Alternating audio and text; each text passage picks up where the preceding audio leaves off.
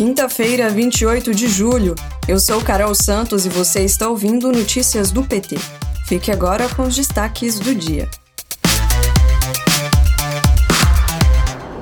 O presidente Lula está em Brasília, onde cumpre agenda pública.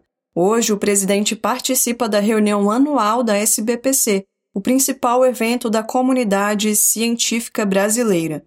Lula vai receber do atual presidente da entidade, o ex-ministro da Educação Renato Janini, um documento com propostas para retomar o desenvolvimento científico e tecnológico do país. Ainda nesta quinta-feira, às 16 horas, Lula participa de encontro com a Confederação Nacional do Transporte. O presidente deve destacar o alto preço dos combustíveis e a política de dolarização adotada pela Petrobras desde o golpe contra Dilma. Amanhã, Lula participa da convenção do PSB, que oficializa a candidatura de Alckmin na chapa do movimento Vamos Juntos pelo Brasil. Inadimplência chega ao maior nível desde julho de 2022 e concessão de crédito não para de subir.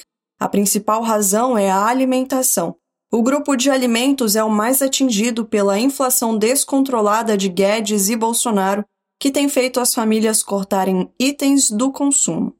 O líder da bancada do PT no Senado, senador Paulo Rocha, falou sobre a inflação e disse que está difícil para o povo garantir até o café da manhã. Além disso, a média de juros cobrados no mercado aumentou. No rotativo do cartão, a modalidade mais cara, a taxa alcançou 364% ao ano. Não há bolso que aguente. Hoje, mais de 66 milhões de brasileiros e brasileiras estão inadimplentes no país, o equivalente a 31% da população. Inflação de porta de fábrica teve alta de 1% em junho. O indicador do IBGE aponta para o aumento dos custos de produção. Os setores de alimentos e combustíveis são os mais atingidos o acumulado nos últimos 12 meses atingiu 18,78%. Inflação de serviços supera varejo em São Paulo. É o que diz estudo da FEComércio referente ao mês de junho. O IPS, Índice de Preços de Serviços, teve alta de 0,83%.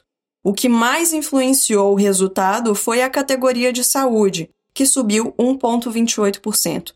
Nem as famílias de maior renda escaparam, foram as mais impactadas por esta alta. Segundo a pesquisa, o custo de vida por classe social na maior metrópole do país cresceu 0,42%. O setor de alimentação e bebidas também teve alta de 0,49%.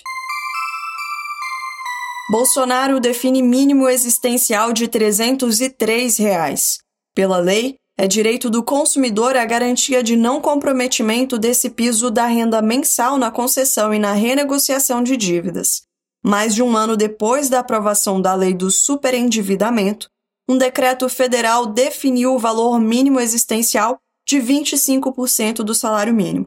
Para o IDEC, Instituto Brasileiro de Defesa do Consumidor, a regra permite que bancos e financeiras possam utilizar quase toda a renda do consumidor para o pagamento de dívidas e juros, sobrando apenas 303 reais para os gastos essenciais.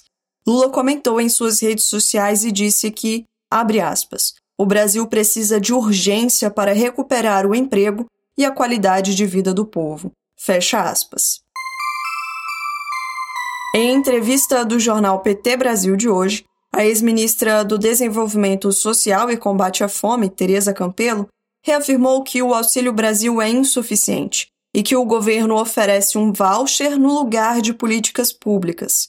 A ex-ministra ainda ressaltou a importância de ter um programa estável, que não dure apenas seis meses, por exemplo, e conta que foi isso que os governos do PT fizeram com o Bolsa Família, que se tornou o melhor programa de transferência de renda do mundo.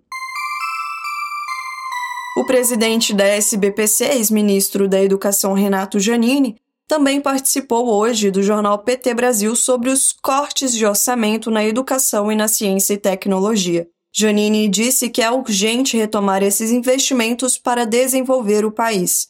O presidente da SBPC relatou que o Brasil está entregando de mão beijada para outros países inúmeros pesquisadores de alto nível.